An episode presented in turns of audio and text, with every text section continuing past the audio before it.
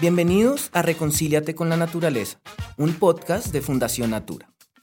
Aquí podrán conocer las valiosas enseñanzas que hemos recogido en 40 años de historia, trabajando de la mano de las comunidades y articulando su conocimiento empírico con el científico de nuestros profesionales, transformando así el vínculo de la sociedad con la naturaleza.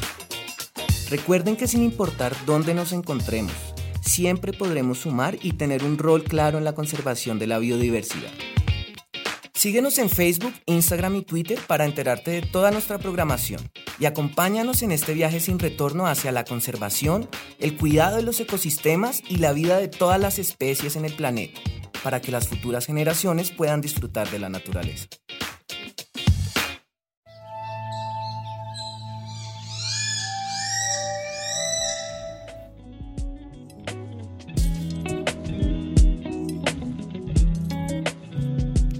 Bienvenidos y bienvenidas una vez más a Reconcíliate con la Naturaleza, un podcast de Fundación Natura. Hoy les habla Eliana Garzón y bueno, hoy estamos hablando de un tema chévere, vamos a, a, tocar un tema que me apasiona muchísimo, entre todos los temas ambientales que me pueden apasionar a mí, que me gustan.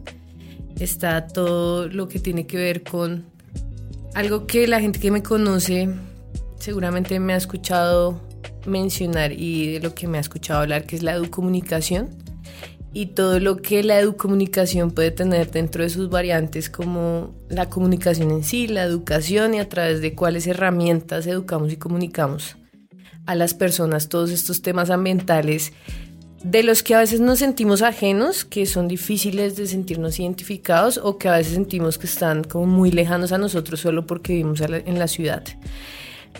Eh, ustedes estarán preguntando de qué vamos a hablar hoy porque estoy como muy profunda en ese inicio, pero básicamente vamos a hablar de ilustración de naturaleza, que es una de las herramientas que eh, desde años e históricamente los científicos han utilizado para describir lo que ven, para describir las especies tanto botánicas como de fauna.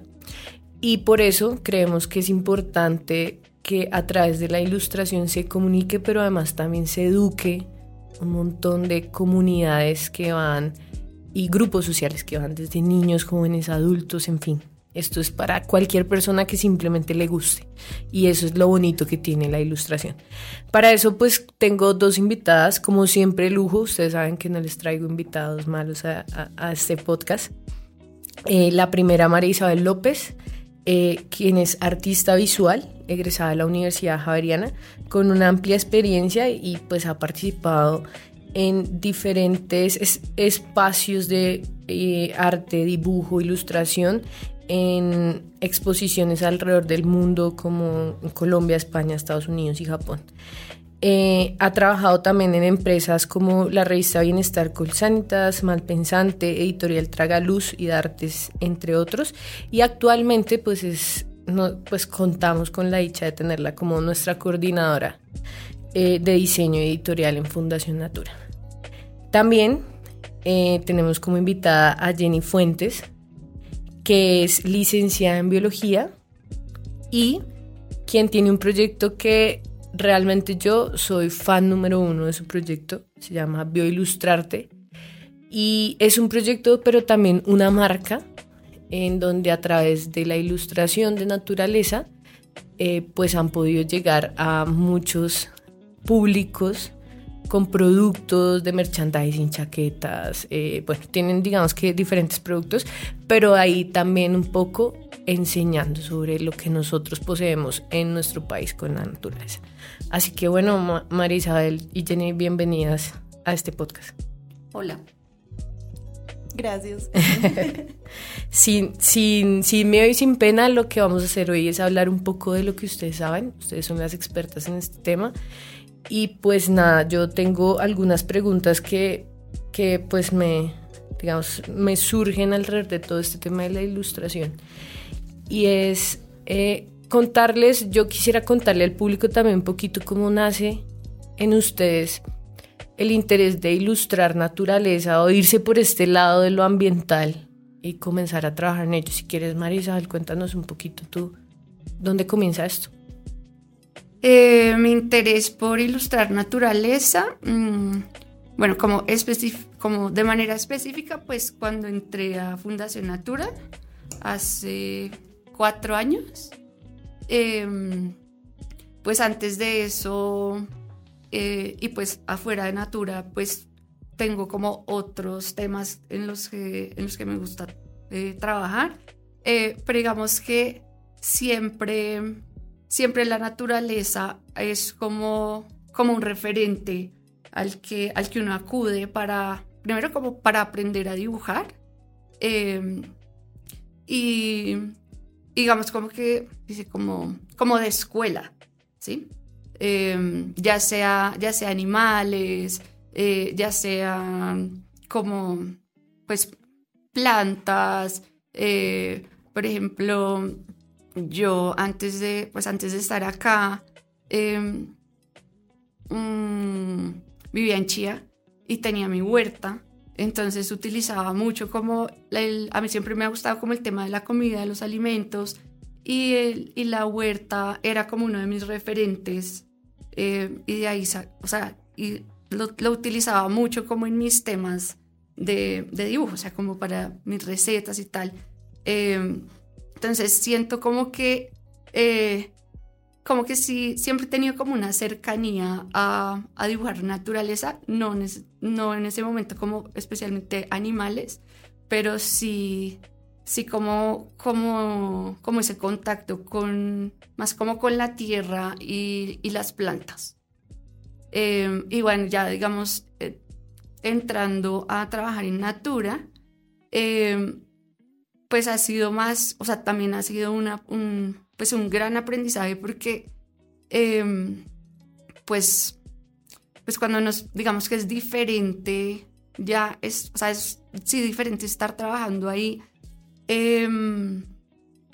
con, o sea, toca ser mucho más cuidadosos. digamos, cuando le piden a uno la ilustración de, un, de una especie, eh, estamos como en un, en un medio en el que exige como, como una rigurosidad eh, cuando, cuando estamos hablando de una especie, ya sea fauna o de flora. Pero nos ha pasado sobre todo como con fauna, que tenemos que ser muy específicos, eh, muy cuidadosos, trabajar como muy de la mano con los técnicos em, y, y o sea, como que dejarse guiar mucho por lo que ellos, por lo que ellos saben, pero también por lo que ellos quieren ver en la ilustración de una especie. O sea, es muy distinto hacer una ilustración de un animal trabajando en una organización ambiental a por fuera que te permite como ser creativo como más creativo, como tal vez como, digamos, como desarrollar un personaje a través de, como a partir de, un, de una especie, en este caso, no, o sea, sin ser ilustración científica como tal, pues uno tiene que ser muy, cuidadoso y, y muy, muy abierto a, a, las, como a las críticas y observaciones que tienen los técnicos eh, porque finalmente la ilustración es, es, para, es casi como para el uso de ellos, ¿sí? Ok, María gracias. ¿Y tú, Jenny, cómo, cómo comienzas a explorar ese mundo de la, de la ilustración de naturaleza? Bueno, esa pregunta me hace pensar cuando yo tenía como ocho años. Eh, yo creo que todos conocen a Bob Ross y más por lo, el capítulo que le sacaron en Netflix. Eh, con él empecé con los paisajes, me inspiró a hacer paisajes y ahí me acerqué mucho a la naturaleza. Entonces yo salía e intentaba aplicar lo que enseñaba Bob Ross en, en cartulinas, en donde fuera. Ya después en la universidad, eh, como licenciada en biología, em, pues me apasiona todo el tema de la biología, los animales, la naturaleza y empecé a pensar si tal vez podría articular el arte con la pedagogía. Y al articularlo, entonces me enamoré de un campo que se llama ilustración científica, que tiene un subcampo que es la naturalista, y ahí empecé a, sumergirme por completo en, ilustrar la naturaleza. Y ya al presente, eh, pues no he parado no he parado, tanto así que mm, me ha costado, incluso hace poco tuve un problema en la mano, un ganglión, por estar dibujando tanto, Oh. tanto, tanto. Entonces, pues es, es de muchos años realmente este, este interés. Sí, yo dije al principio, ¿no? Como que muchos científicos han utilizado esta herramienta, o sea, esto no es nuevo, digamos, no es de ahorita. Seguramente muchos lo hicieron de manera empírica, no era tampoco que fueran expertos ilustrando, sino que era su forma de transmitir al mundo lo que veían. Y quiero unir esto que estoy diciendo a una pregunta que viene hacia la cotidianidad. La naturaleza para ellos era su cotidianidad. Para nosotros también, aunque creamos que no, todo lo que nos rodea y lo, la gente, nuestros paisajes, nuestro contexto es nuestra cotidianidad. Marisal, tú, tú sí te dedicas a la cotidianidad, a ilustrar la cotidianidad. Sí. Eh, y, y yo quiero que me cuentes cómo, qué buscas a través de la cotidianidad, hacer sentir a quien te, te ve o a quien ve tus ilustraciones o, o qué le imprimes tú a esa cotidianidad para que, para que la- o sea, lo que esperas que la gente... Pues es que, como les decía antes, pues aparte como de mi, de mi trabajo en Natura, pues yo tengo como, como otros, otros proyectos, o- otros intereses, em, porque yo trabajo también en pintura, pues yo tengo como mi proyecto personal en pintura y uno de los, de los temas como que me llaman mucho, que me llaman más la atención, o sea, lo que más trabajo es como el, el tema de la cotidianidad y eso lo trabajo como a través de digamos, como de los, de los objetos, eh, sí, y de las, o sea, de las cosas y de los objetos eh, que a uno lo rodean, Eh, los objetos de nuestra vida cotidiana, pues porque, porque, porque como a través de eso, pues puedo hablar como de la, como diferentes historias de lo que es uno, de lo que somos todos como, como cosas que nos identifican. Em, pues realmente yo no, yo no pienso, o sea, yo no busco que alguien sienta algo a través de mi pintura. O sea, cuando yo estoy pintando o ilustrando o haciendo un dibujo, yo no pienso como quiero que alguien sienta tal cosa. Sí, porque, primero porque uno piensa, empieza desde uno, más bien como desde su emoción, ¿sí? Y, y creo que la, la, la pregunta es más bien, ni siquiera pregunta, sino es al revés. O sea, después de que yo, de que yo pinto, hago un dibujo, eh, yo soy la que siento eh, con lo que me dicen los demás, ¿sí? Eh, cuando, cuando he tenido la oportunidad de que alguna persona se enfrente a, a mis pinturas o mis dibujos, eh, eh, me he encontrado con historias que me, te- me- me cuentan después de ver mi trabajo y eso es lo que, lo que continúa como alimentando mi, mi obra o mi, mi trabajo. Entonces, no, no busco como, como, como, como puntualmente transmitir una una- un sentimiento, sino que mi, mi trabajo se, se complementa y, se, y crece con, con, los, como con los sentimientos que, y, emociones que, que se generan en cada, cada persona, que yo no los, no los planeo ni los deseo. Ok, ese es, un, buen referente de lo que es la cotidianidad, ¿no? Al final, creo que nos identificamos con lo conocido o con lo que nos lleva a recordar. Sí, sí, y además, bueno, hay una cosa con, esto y es que nos empieza a, a como a sentir que somos que somos parte de algo y que tenemos en común algo.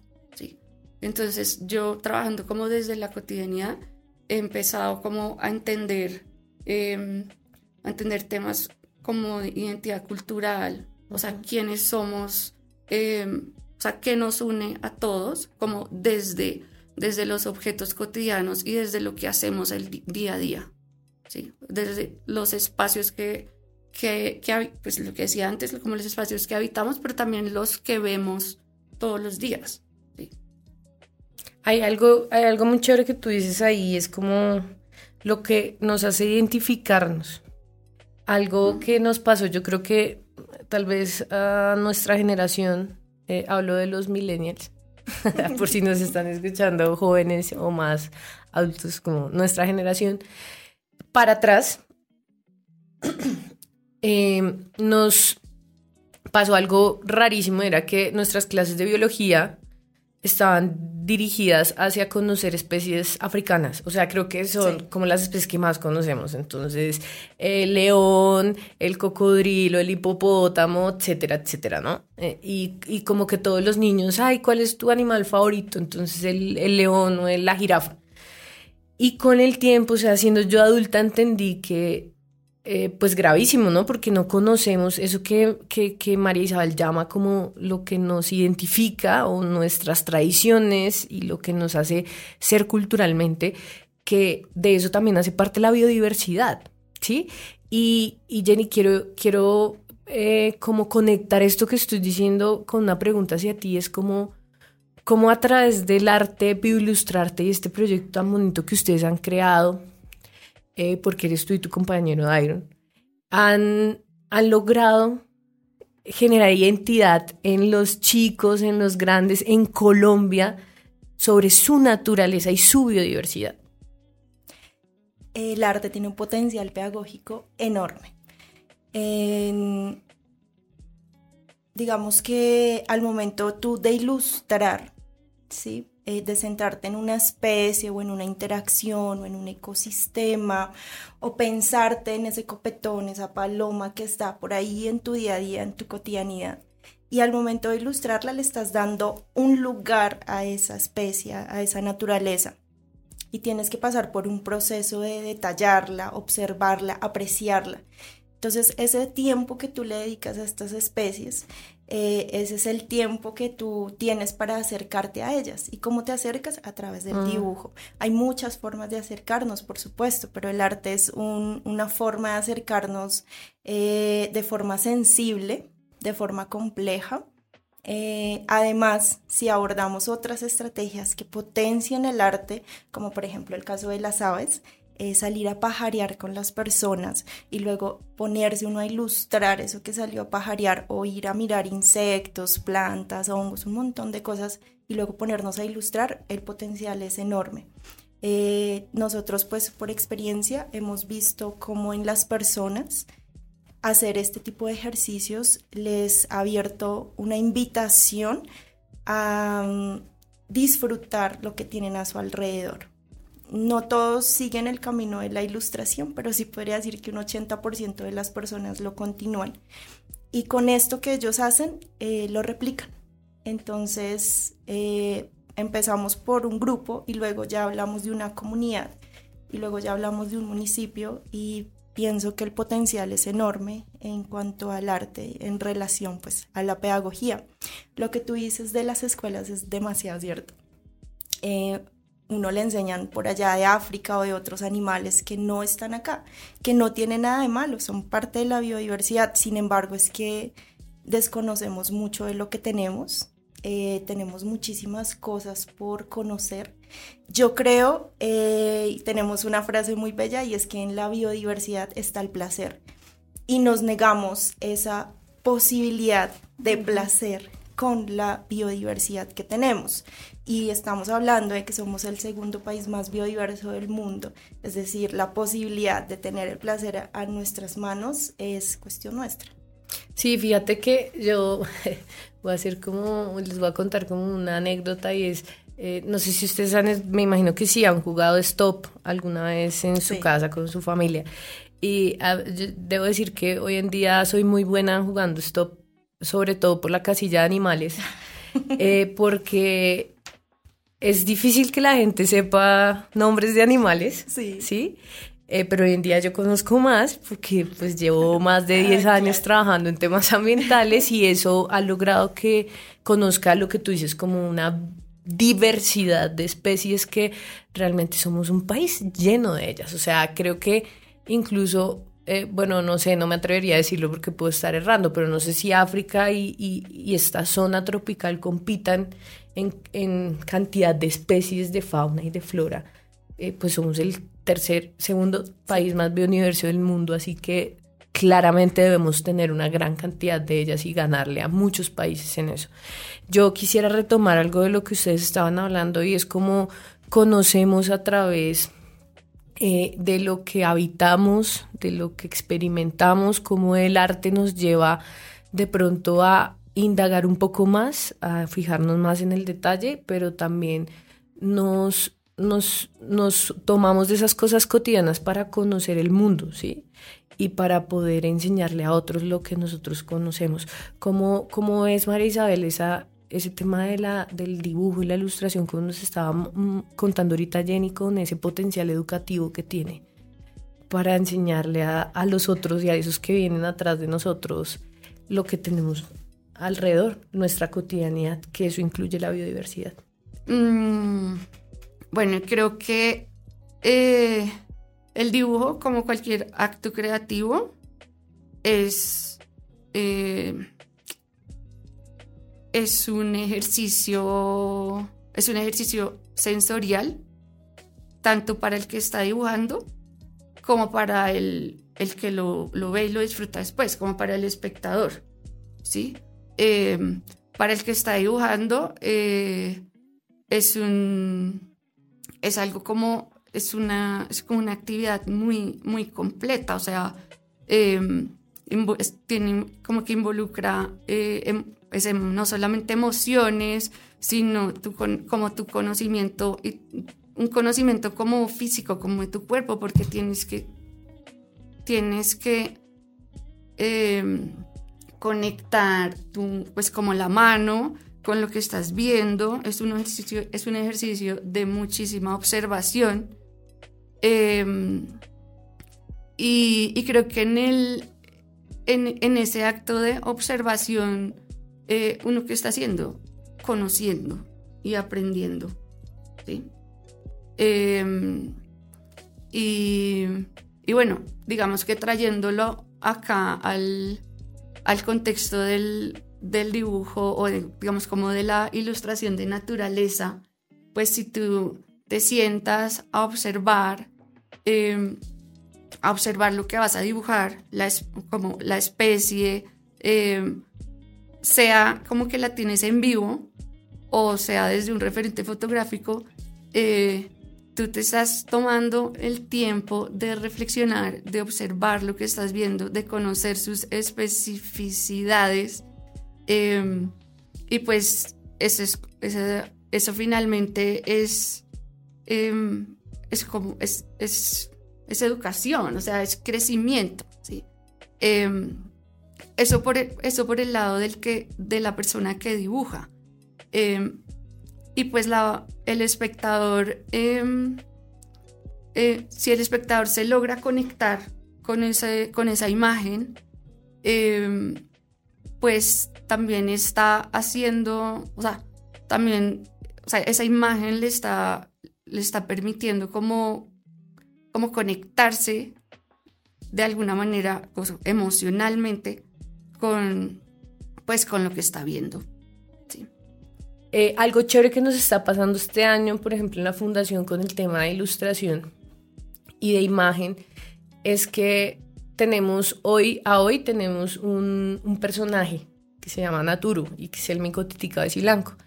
Y eh, Juan Pablo, que es la otra persona que trabaja con nosotros, que es diseñador, ha creado todo un personaje alrededor de esto y es como es chévere porque, por ejemplo, de manera interna Naturo, si mañana tenemos una actividad de yoga, Naturo hace yoga.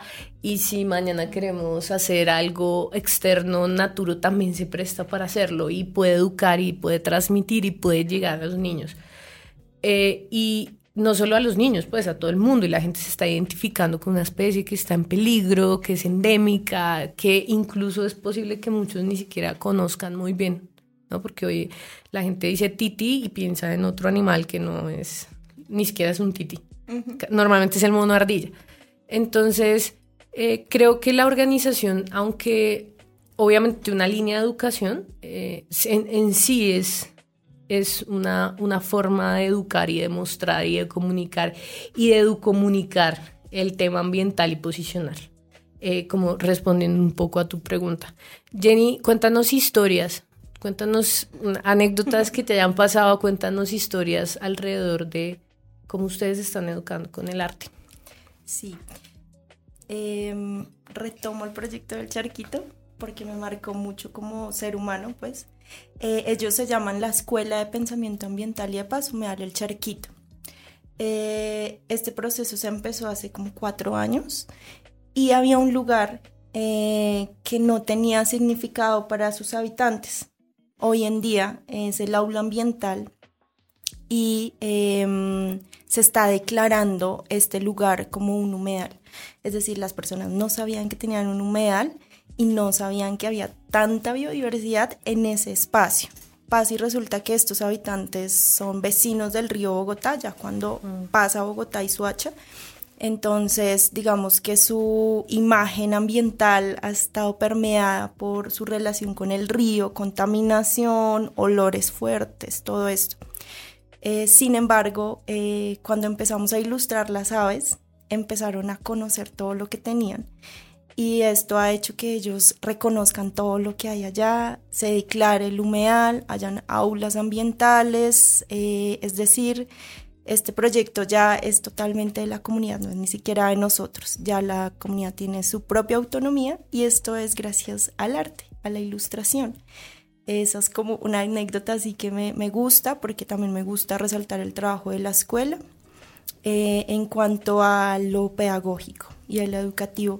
Ya personalmente, al momento de ilustrar, eh, podría decir que mm, hace un tiempo ilustré unas libélulas que están amenazadas de Colombia y eh, tardé demasiado tiempo porque las libélulas tienen una nervadura en sus alas tremendas y no hay información sobre libélulas amenazadas de Colombia, no hay tanta información pues. Entonces, gracias a Cornelio Bota, un duro en libélulas acá en Colombia, logré, logré esta ilustración, pero en verdad que no pensé que ilustrar libélulas fuera tan complicado. Yo me demoré como dos meses más o menos esté haciendo una ilustración. Y fueron cuatro. Entonces también resaltar que mm, como ilustradores, naturalistas, científicos, eh, no solamente es la parte técnica, sino también la parte investigativa detrás de. Eh, y pues bueno, con, esta, con, esta, mm, con esto que les cuento, quiero resaltar eso, que detrás de cada ilustración hay muchísima información eh, tal vez no todas, pero sí algunas, tienen mucha información y hay que levantarla para poder llegar, complejizar ese conocimiento en una imagen. Jenny, cuando tú hablas como de la técnica, por así decirlo, eh, ¿cómo se hace eso? O sea, ¿ustedes tienen que ver el animal o, por ejemplo, no sé, me imagino que en algunas algunas veces pasa que ustedes van y ven el animal, toman fotos o no sé, ¿cómo es ese proceso? O no sé, o, puede ser a través de fotos, pero el tema de las, de, los ángulos, o sea, ¿cómo, ¿cómo es? Depende de la intención que tú tengas con la imagen. ¿sí? Recordemos que estamos en un campo muy amplio que es la ilustración científica. Dentro de la ilustración científica hay un campo que es la naturalista. ¿sí? Este, si tú quieres representarla de forma estética, pues no importa el ángulo realmente en que tú la ilustres desde una fotografía puedes recrear la imagen desde varias fotografías, ¿sí? Si tú ilustras una fotografía tal cual, eh, tienes que pedirle permiso al, fotógrafo, si tu imagen no es tuya. Pero cuando hablamos de conocimientos más amplios, no, es tanto como lo estético, como, como la veo ahí, sino que quieres representar otros conocimientos, tienes eh, otras herramientas como las colecciones biológicas. Son bibliotecas de la vida, literalmente, donde tú puedes acceder a mucha información allí. Em, las colecciones biológicas creo que son para los ilustradores científicos muy importantes. Eh, también están los expertos, los duros del tema, los que te guían y orientan, como les cuento de Cornelio Bota. Eh, también está ir a campo, pero pues no siempre vas a ver las especies tan fácilmente. Entonces, pues si puedes acceder a la especie en vivo, a, verla ahí, pues genial. Eh, están las guías de campo, los referentes bibliográficos, hay muchas cosas, pero pienso que colecciones biológicas, museos de historia natural y por supuesto los expertos en el tema son, son importantes a la hora de, de hacer estas ilustraciones. Aprovechando que estabas hablando sobre este tema de las colecciones biológicas, eh, cuéntanos un poquito la experiencia que viste, porque hace poco eh, pudimos describir una nueva especie junto, junto a EPM con un proyecto que tenemos con ellos. Cuéntanos un poquito la experiencia que fue pues haber ilustrado una especie nueva para la ciencia y que obviamente estábamos con mucha expectativa de la salida de esto. La, la, experiencia que tuvimos con la bolitolosa fue pues fue súper bonita. Em, primero porque eh, la verdad hacía bastante tiempo yo no tenía la oportunidad de dedicarle un buen tiempo a una ilustración. Em, a veces tenemos que reaccionar muy rápido y sacar productos como al día a día, día a día.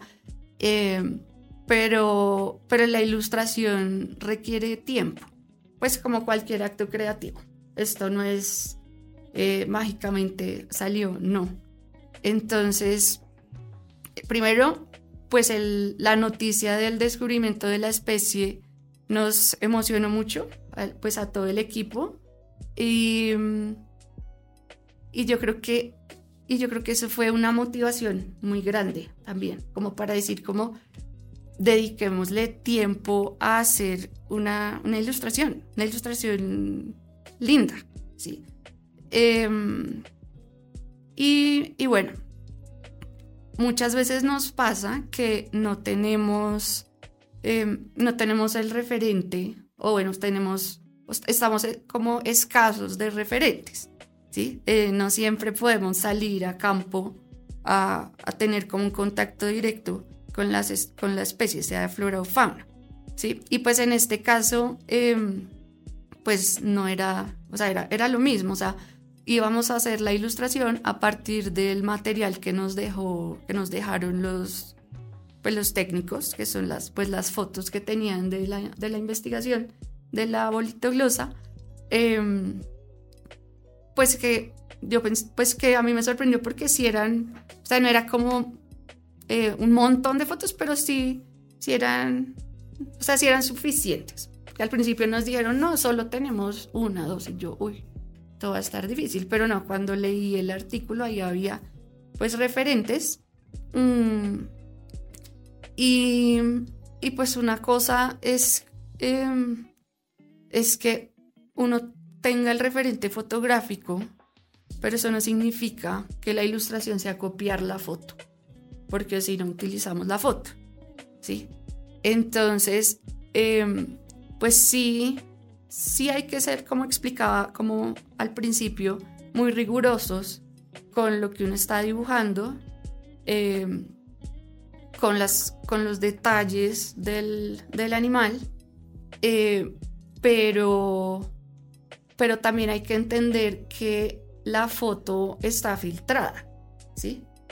A esto, ¿a qué me refiero? Pues que, por ejemplo, es, las que teníamos eran las que toman en la cajita blanca eh, y pues se está rebotando una luz blanca, que si yo pongo esa, o sea, en un ambiente, digamos que yo le creo el fondo, en un, pues como ilustro el ecosistema, pues también tengo que adaptarle como esa luz al ya ubicándola en su en su paisaje, ¿sí?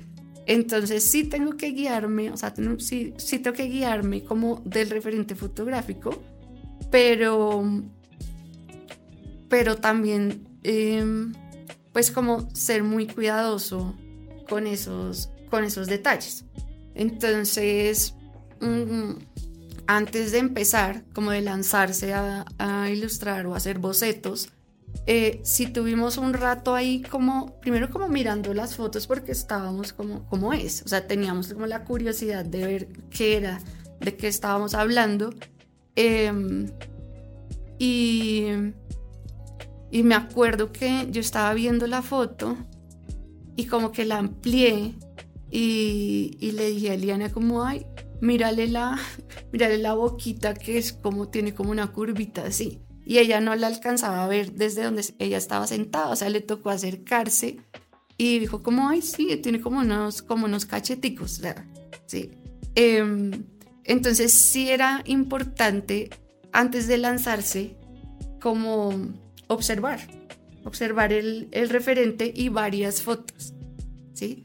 Em, y pues uno, uno, como que después, claro, después de verla, pues ya vas como reconociendo y diciendo como así, ah, entonces la curvita es por acá, no sé qué. Em, pero, pero digamos que el tiempo de, de observación es, es, muy importante.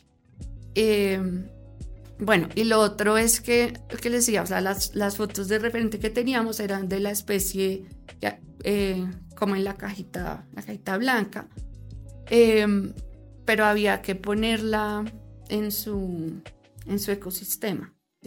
Entonces, mm, pues eso también fue como un trabajo de, pues de lectura y de, y de recrear. Eh, pues de recrear todo el, todo todo el ambiente. Em, y, bueno, creo que, creo que fue una experiencia muy bonita eh, para, como para todo el equipo, pues como poder, porque creo que todos pudimos de alguna manera participar eh, como en este, como algo novedoso para nosotros. Qué trabajo. Sí, incluso fue difícil porque además esta especie era como que cambiaba mucho de color. ¿Qué es decir, es? Eh, la bolitoglosa muisca. Ah, ah sí. Acaba de, de salir. Y realmente es, es, es, una salamandra. Y ah, es, dificilísimo porque hay unas que son muy oscuras, las otras hay unas que tienen como más clarito encima. Entonces, sí, realmente fue como escoger, digamos, tuvimos que escoger una de los, uno de los individuos que tenía unas características que posiblemente el otro individuo no tenía. Entonces sí fue complejo.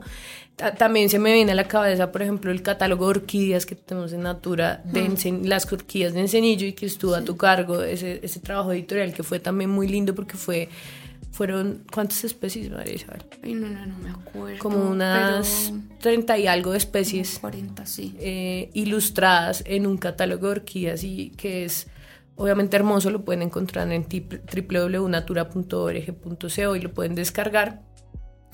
Eh, o en la fundación también pueden adquirirlo y es súper lindo porque pues es una forma de que la gente conozca lo que tenemos.